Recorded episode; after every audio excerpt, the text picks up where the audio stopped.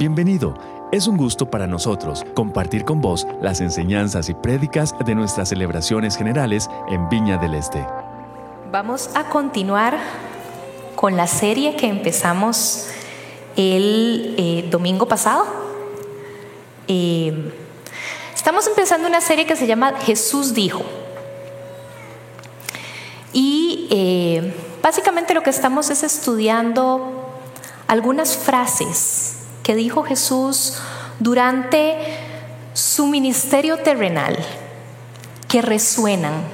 Son frases que en su momento llamaron la atención, ya fuera por un shock cultural del momento o porque definitivamente eran frases que iban a cambiar radicalmente algo de lo que nosotros vemos y vivimos.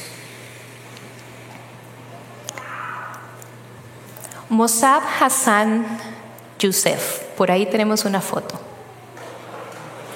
Este hombre creció como musulmán.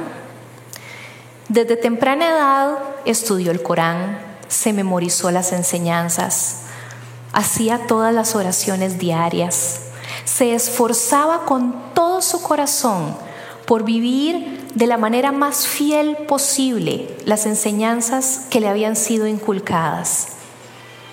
Hasta aquí, él era como cualquier otro joven musulmán que crece en Palestina, en sus alrededores, alrededor del mundo, con una excepción importante. Su papá fue uno de los miembros fundadores de Hamas, la organización terrorista.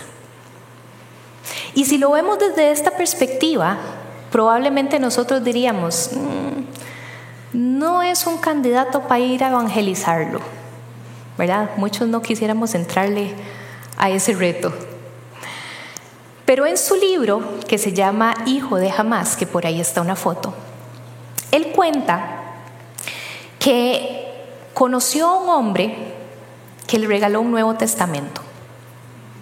Y él, siendo una persona tan religiosa, dijo, yo quiero leerme esto para ver qué me puede enseñar, para ver qué tiene.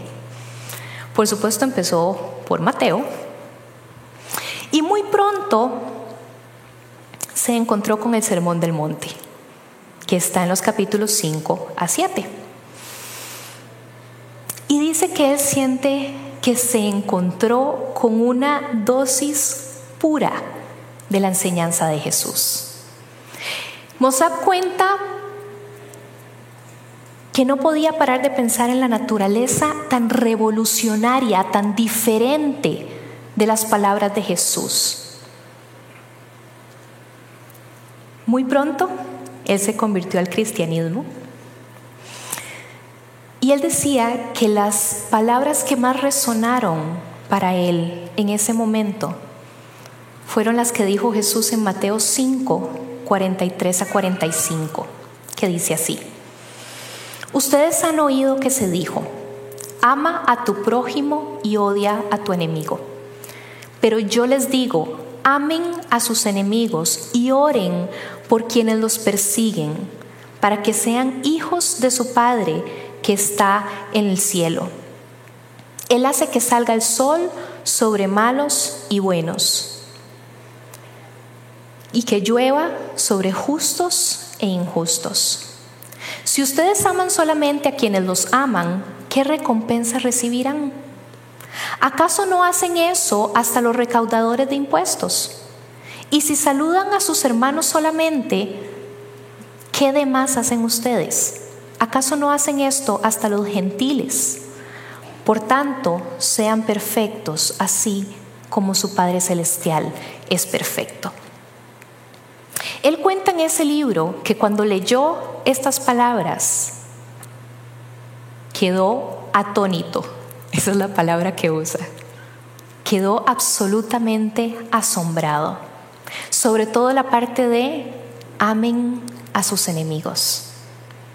Amen a sus enemigos, no los odien. Amen a sus enemigos, no los desprecien. Amen a sus enemigos, no los maten. Estas palabras resonaban en la cabeza de este hombre y él decidió entregar su vida entera a Jesús. Y es cierto, por todo lado nos dicen, amen a sus amigos y odien a sus enemigos. No es algo que se decía solo en ese momento que Jesús estaba hablando. Pero Jesús nos dice, amen a sus enemigos. Y por supuesto es mucho más fácil decirlo que hacerlo, ¿verdad? Yo creo que tal vez podríamos decir que este es uno de los mandamientos dichos por Jesús que se nos complican un poco más cumplir, ¿cierto? Si en tu vida hay alguien a quien catalogar como enemigo, que tal vez en la vida cotidiana nos parece una palabra ahí medio novelesca, como demasiado fuerte, no la usamos. Pero si tenés a alguien que puede entrar dentro de esa categoría, alguien que simplemente le caes mal y se ha dedicado a ponerte la vida cuesta arriba, algún amigo que era amigo y después te traicionó, o alguien que ha hecho cosas que te han herido profundamente, o que ha herido a alguien a quien vos amás profundamente. Tal vez amar a ese tipo de personas no está alto en la lista de prioridades que tenemos. En nuestra naturaleza tal vez hay un montón de otras cosas que quisiéramos hacer con esas personas en lugar de amarlas, como vengarnos, como enseñarles la lección, como hacerles sufrir lo que nosotros sufrimos o lo que sufrió la persona que nosotros amamos. Y sí, yo creo que definitivamente el dolor se exponencia cuando lo que esa persona hizo lo hizo en contra de alguien a quien nosotros amamos y alguien a quien nosotros intentamos cuidar. Esto también ocurre. Y hoy vamos a hablar acerca de este tema, cómo amar a nuestros enemigos. Oremos un momentito. Espíritu Santo, yo sé que ya estás aquí, pero quiero darte la bienvenida una vez más. Y quiero suplicarte que en esta mañana vos te movas en medio nuestro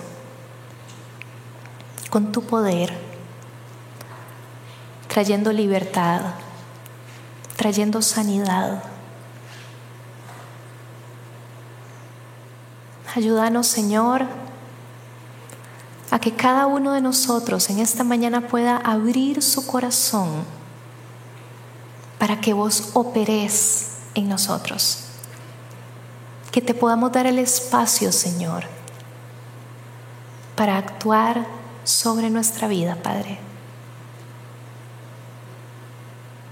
Queremos ser fieles a tu palabra, fieles a lo que nos has enseñado que debemos hacer, Señor. Y en esta mañana te pedimos que estés con nosotros, Señor, mientras meditamos en este pasaje. Amén. Jesús expresó este mandamiento, porque sí fue una orden, y lo expresó en diferentes ocasiones. ¿okay? Esto es como cuando un papá eh, le repite varias veces a, a, los hijos, ¿verdad? Lo que necesita que no se le olvide, ¿verdad? Mis hijos entraron a clases esta semana, gracias al Señor, iban súper contentos y yo iba detrás de ellos. Acuérdense que en el bulto lleva, cuidado se quita el suéter porque, ¿verdad? Más o menos así estaba Jesús, repitiendo las cosas que necesitaba que sus seguidores no olvidaran, conceptos, mandamientos, mensajes que eran esenciales del Evangelio que él estaba predicando. En Mateo escuchamos esta frase de amen a sus enemigos, en lo que conocemos como el Sermón del Monte, ¿verdad? que mencioné antes, que estaba en los capítulos 5 a 7 de Mateo. Y también está en Lucas, Lucas 6, 27 al 36. Y quiero que lo leamos también para poder ver los dos pasajes. Dice así, pero a ustedes que me escuchan les digo, amen a sus enemigos, hagan bien a quienes los odian, bendigan a quienes los maldicen, oren por quienes los maltratan. Si alguien te pega en una mejilla, vuélvele también la otra. Si alguien te quita la camisa, no le impidas que se lleve también la capa. Dale todo a todo el que te pida, y si alguien se lleva lo que es tuyo, no se lo reclames. Traten a los demás tal como quieren que ellos los traten a ustedes. ¿Qué mérito tienen ustedes al amar a quienes los aman? Aún los pecadores hacen así. ¿Y qué mérito tienen ustedes al hacer bien a los que les hacen bien? Aún los pecadores actúan así. ¿Y qué mérito tienen ustedes al dar prestado a quienes pueden corresponderles? Aún los pecadores se prestan entre sí esperando recibir el mismo trato. Ustedes, por el contrario, amen a sus enemigos, háganles bien y denles prestado sin esperar nada a cambio. Así tendrán una gran recompensa y serán hijos del Altísimo porque Él es bondadoso con los ingratos y malvados. Sean compasivos así como su Padre es compasivo. A simple vista podría parecer que estos dos pasajes son paralelos, ¿verdad? Dice pasajes en los evangelios que cuentan el mismo evento, pero en realidad no son así. Son dos ocasiones diferentes en las que Jesús quiso entregar esta enseñanza a quienes lo estaban escuchando. El primero en Mateo, como mencionamos, fue en el Sermón del Monte. Y aquí en Lucas, Lucas está narrando lo que se conoce como el Sermón de la Llanura. Son dos ocasiones diferentes, pero es un mismo concepto, es una misma enseñanza. Es Jesús subrayando la importancia de que nosotros tengamos esto grabado en nuestro corazón y nuestra mente. Jesús muchas veces fue intencional, podríamos decir en, tico, en alborotar el panal fue intencional decir cosas que hacían que la gente reaccionara, que la gente se interesara en lo que él estaba enseñando. Cosas que hacía que las personas siguieran pensando y analizando lo que había en sus corazones. Y yo creo que una de esas fue esta. Nosotros hemos sido llamados a vivir bajo los estándares del reino de Dios, bajo los estándares del reino de un rey que no hace las cosas muchas veces conforme a nuestra lógica. A veces nos parece sin sentido, porque lo lógico para nosotros es buscar esa venganza, es buscar ese sentir que ya me pagué lo que me hicieron. Y Jesús nos llama a amar a quienes nos han hecho mal. ¿Quién es nuestro enemigo? Nuestro enemigo no es el hermanitico que nos incomoda, ni ese familiar que cuando llega a la fiesta todo el mundo hace así los ojos. No. Cuando hablamos de enemigos, estamos hablando de palabras mayores. Estamos hablando de situaciones absolutamente serias y profundas, de personas que probablemente han marcado nuestras vidas de una manera significativa. Yo sé que en medio de nosotros hay personas que han sufrido enormemente por el actuar de otras personas. Y a mí me encanta ver cómo de tapa a tapa en la Biblia vemos a Dios como ese defensor, como ese cuidador de las personas que en algún momento están en una situación de desventaja que están en peligro. Lo vemos desde el Antiguo Testamento en cómo Dios hizo que el pueblo de Israel se organizara para que pudieran cuidar a las personas que eran más vulnerables, de entre ellos y hablando hasta de los extranjeros que estaban en medio de ellos. Jesús buscando siempre a las personas que tal vez eran apartadas en la sociedad, que eran rechazados y siempre metiendo la mano por ellos, siempre buscándolos, sanándolos, levantándolos. Y esto es parte de lo que Jesús nos enseña también a nosotros a hacer. Amen a sus enemigos no necesariamente significa, ay, no importa lo que te hicieron, seguí adelante. No, no es lo que el Señor nos está enseñando. yo creo que estamos muy conscientes de que estos tragos a veces son difíciles y que no es algo que podemos olvidar de un momento a otro.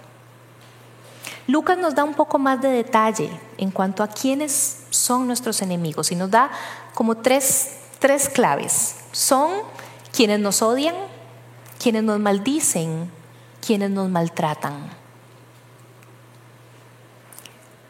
Son tres acciones. Una señala los sentimientos que esa persona puede tener con respecto a vos. Otra lo que esa persona puede hablar de o decir para vos.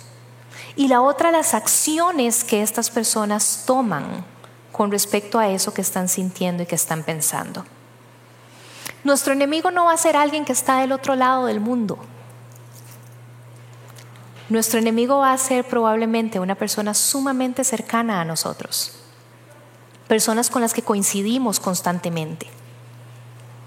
Las personas a las cuales podemos catalogar como enemigos probablemente van a salir de un círculo tan cercano como del círculo de donde salen nuestros amigos. Puede ser alguien de la familia, puede ser alguien sumamente cercano, alguien del trabajo, alguien que está también en el estudio constantemente presente en nuestras vidas. Puede ser incluso alguien de aquí, de la iglesia. Porque sí, los seres humanos no dejamos de ser complicados cuando entramos por aquel portón. Seguimos siendo complicados y el Señor tiene que trabajar en todos nosotros. Usualmente son personas que nos conocen profundamente, personas que han compartido con nosotros parte de su vida, personas con las cuales hemos sido vulnerables en algún momento. Y por eso es que es tan difícil manejar este tema, porque son personas que nos han conocido lo suficiente para saber a dónde había que apuntar el dardo. Y hoy yo quisiera hacer una declaración sobre nuestras vidas en este aspecto. Estar dolidos, estar quebrantados, no será nuestro estado permanente. Estar quebrantados es solo una estación momentánea en nuestra vida si tomamos la decisión de correr al alfarero que puede volver a sanar todas las grietas, todas las áreas de nuestra vida que hayan sido quebrantadas por el actuar de otras personas. Y con esto me refiero a cosas que hayan pasado recientemente o cosas que hayan pasado hace muchísimos años. Las heridas pueden seguir ahí, pero no tienen por qué quedarse ahí para siempre, porque tenemos quien nos restaure completamente. Amén. Creo que podemos encontrar un poquitito de ayuda para digerir este tema en una historia que tal vez a veces pasa desapercibida, que está en el libro de Jeremías. Veamos el contexto, más o menos cómo estaba pasando las cosas, ¿ok? Era el año 597 antes de Cristo.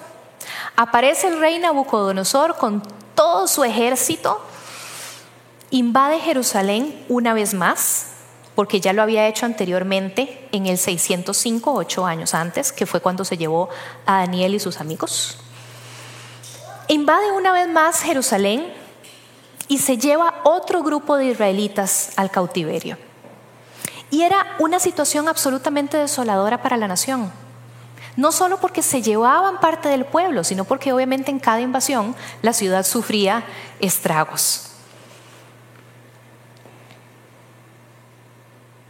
Era humillante para los israelitas saberse el pueblo de Dios y estar en semejante situación. Y aunque ellos sabían, porque esto ya se los habían cantado, que iba a pasar si seguían alejándose de Dios, eso no le quita lo doloroso que era la situación que ellos estaban viviendo. La manera en que los babilonios subyugaban a los pueblos que ellos conquistaban era sumamente efectiva, pero era absolutamente devastadora. Ellos lo que hacían era que tomaban parte del pueblo que conquistaban y se lo llevaban a otras partes del imperio. Dejaban una parte del pueblo en su tierra, pero traían gente de otros lados también y los ponían ahí. Entonces iban revolviendo a todo el mundo. Sumamente inteligentes. Con esto lograban que la unidad se disolviera. Lograban que la identidad de los pueblos se fuera perdiendo muy efectivamente. Y entonces de repente las personas no tenían ese arraigo, no tenían ese anhelo de volver a mi país natal porque ya ni siquiera existía, ya no tenían esa sensación de unidad, de pertenencia. Yo no sé si a ustedes les ha pasado, pero es demasiado evidente cuando uno está fuera de Costa Rica y, anda por ahí otro tico, ¿verdad? O sea, la manera en que hablamos no se pierde. Y de repente así no nos hayamos visto, nunca antes en la, vida somos los mejores amigos. ¡Qué mae! ¡Pura vida! Y se toman foto y todo el asunto, ¿verdad? Esto es parte de quienes somos, es algo que nos identifica profundamente. A los ticos, a los venezolanos que tenemos por aquí también y tenemos también de otros países. Nos identifica profundamente el sentido de pertenencia de dónde somos. Y esto era lo que ellos lograban borrar, la identidad que como pueblo ellos podían tener. Ahora, de no todos los judíos los sacaron de Jerusalén, de los cuales se quedaron entre ellos Jeremías. Y en el capítulo 29 de este libro eh, nos podemos ver una carta que Jeremías le escribe a los judíos que estaban regados por todo lado para expresarles ánimo y para darles un mensaje que Dios le estaba dando para ellos. Y me llama profundamente la atención los versículos 4 a 7 de Jeremías 29. Dice así, así dice el Señor Todopoderoso, el Dios de Israel, a todos los que he deportado de Jerusalén a Babilonia. Construyan casas y habítenlas. Planten huertos y coman su fruto. Cásense y tengan hijos e hijas. Y casen a sus hijos e hijas para que a su vez ellos les den nietos. Multiplíquense allá y no disminuyan. Además, busquen el bienestar de la ciudad a donde los he deportado. Pidan al Señor por ella, porque el bienestar de ustedes depende del bienestar de la ciudad. En medio de una situación tan devastadora, Dios le habla a su pueblo y le dice, continúan, siguen, crezcan, multiplíquense, planten. Pero me llama montón la atención en el verso 7 donde dice, busquen el bienestar de la ciudad, porque el bienestar de ustedes depende del bienestar de la ciudad.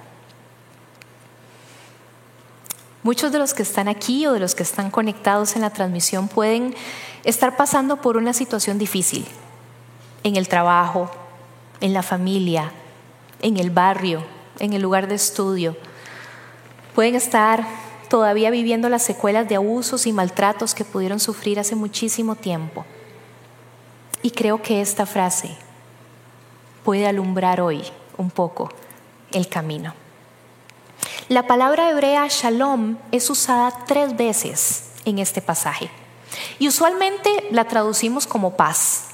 Pero en realidad shalom tiene muchísimas acepciones, entre ellas bendición integral, prosperidad, ausencia de conflicto.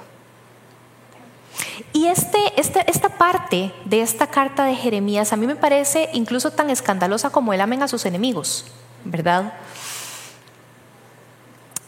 Dios enlaza la bendición de los israelitas a la bendición de los babilonios. Y de repente uno podría decir, así en la puritica carne, pero los israelitas eran el pueblo de Dios y los babilonios eran unos paganos. ¿Cómo la bendición de ellos va a ser más importante o va a generar la bendición de los israelitas. Los babilonios invadieron el pueblo escogido, destruyeron la ciudad, quemaron el templo en el que se adoraba a Dios, mataron israelitas y a otros les hicieron quién sabe cuántos horrores. Y en medio de todo Dios le dice a su pueblo, oren por ellos. ¿Qué visión podían tener los israelitas de esta gente? No es como que los babilonios llegaron a Jerusalén y les dijeron caballerosamente, los invitamos a trasladarse a vivir a otra parte del imperio. No. Hubo violencia y violencia seria. Muchos de los cuales estaban leyendo esa carta probablemente perdieron algún familiar en medio de eso. O probablemente sufrieron abusos y maltratos por parte de estas personas y vivían en medio de ellos seguían estando debajo del zapato, podríamos decir. Y Dios les dice, busquen el bienestar de ellos para que ustedes estén bien. Tal vez vos te sientas que hoy estás viviendo como en una Babilonia, un lugar hostil, doloroso, pero Dios está con vos y Dios te sigue hablando. Y Dios te dice, no trates a esos babilonios como ellos te trataron a vos. El pueblo de Dios es llamado a orar en todo momento. Y en ese todo momento incluye orar por estas personas para que la bendición y la transformación llegue a nuestras propias vidas. Cada vez que nos enfrentamos a situaciones de estas, a personas así, podemos catalogar la situación en tres opciones. En primer lugar, podemos decidir odiarlos con todas nuestras fuerzas, pero con eso no vamos a lograr nada. Podemos tragarnos la amargura y el enojo y ahí sí lo vamos a lograr, enfermarnos. O podemos orar para que Dios los bendiga. Y con eso podemos lograr que Dios nos bendiga a nosotros mismos en medio de la situación. La decisión es nuestra. Elección o reacción. ¿Qué es lo que estamos haciendo? Jesús dijo, amen a sus enemigos. ¿Qué pasa en nosotros cuando nos sentimos amenazados? El instinto de supervivencia se prende. Y sí, muchos reaccionamos diferentes. Unos salimos soplados y otros más bien salen a enfrentar la situación sin medir las consecuencias que puedan haber o los peligros que puedan haber. Esas reacciones son el miedo actuando. No hay un pensamiento previo, no hay un cálculo, es solo una reacción. Es lo primero que hacemos sin meditarlo. Pero nuestro pasaje en Lucas nos da tres claves de cómo podemos nosotros amar a nuestros enemigos. Nos dice, hagan, bendigan y oren. Y estas tres cosas no pasan por casualidad. Tenemos que elegir hacerlo. Para hacer, para bendecir y para orar, hay un momento en el que usted y yo tomamos una decisión de hacer eso. El amor elige, el miedo solo reacciona. ¿Qué está gobernando hoy tu corazón con respecto a tus enemigos? ¿Es el amor que elige o es el temor que reacciona? Y para ir cerrando, yo quisiera que recordemos hoy una historia más, la de José, odiado por sus hermanos, vendido por sus hermanos para ser un esclavo. Pasó de ser el hijo mimado de su casa, el preferido de su papá, a ser un esclavo. a ser acusado injustamente y terminar en la cárcel. Y desde ahí Dios lo levanta. Y siendo el segundo en poder en Egipto y durante un tiempo tan complicado como la hambruna que había en esa región, tal vez José ya se podía sentir demasiado lejano a sus hermanos, como, como que toda esa vivencia fue casi como que de otra persona, ¿verdad? Y de repente los hermanos reaparecen. Esto también pasa en nuestra vida. A veces creemos que ya eso son cosas que ya ni nos afectan. Pero a veces hay cosas que nos vuelven a enseñar que esas heridas necesitamos llevarlos a los pies del Señor. Los hermanos de José reaparecen y en el relato pareciera como que José comienza a hacer estrategias para ganar tiempo, como que estaba decidiendo qué iba a hacer con ellos, ¿verdad? ¿Tenía todo el poder para vengarse de ellos? Sí. ¿Tenía razones para vengarse de ellos? Sí. Pero en lugar de esto, Él les dice en Génesis 50, 20, es verdad que ustedes pensaron hacerme mal, pero Dios transformó ese mal para lograr lo que hoy estamos viviendo, salvar la vida de mucha gente. Solo Dios sabe de qué manera va a transformar el mal que vos viviste para que sea algo bueno. Transformar no solo lo que está dentro tuyo, sino transformar por medio de eso lo que está a tu alrededor y que comience a ser de bendición. Muchas veces pensamos que por ser hijos e hijas de Dios somos fuertes y tenemos todo bajo control y en orden.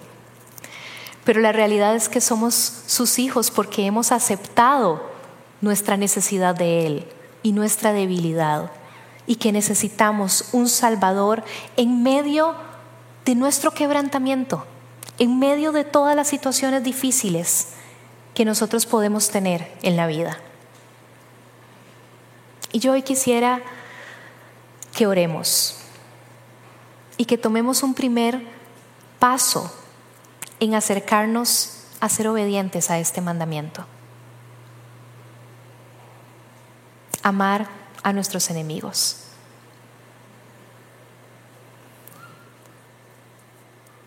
Muchas veces una de las barreras más grandes que podemos sentir de decidir amar a nuestros enemigos es pensar que hay que reconciliarse. Pero no, tienen por qué pasar inmediatamente. Dios tiene un tiempo perfecto para todo. Y ayer estaba leyendo algo que me llamó la atención. Cuando Jesús estaba en la cruz y dijo, Padre, perdónalos porque no saben lo que hacen. Él no necesariamente estaba hablando de los soldados romanos que estaban ahí o del pueblo que había escogido mal. Él estaba hablando del perdón que Él estaba ganando para esa generación y para la generación siguiente y para la generación siguiente y para la generación siguiente, hasta esta generación y todas las demás que hagan falta. Eso pasó hace dos mil años. Y muchos de nosotros tuvimos la reconciliación con Él, no sé, hace más o menos 20 años fue la mía. El perdón y el amor se pueden dar y el Señor tendrá su tiempo perfecto para la reconciliación. Vamos paso a paso y es como el Señor nos guía en estas decisiones difíciles. Nos encanta poder compartir con vos las prédicas de nuestras celebraciones. Esperamos que esta haya sido de bendición para vos.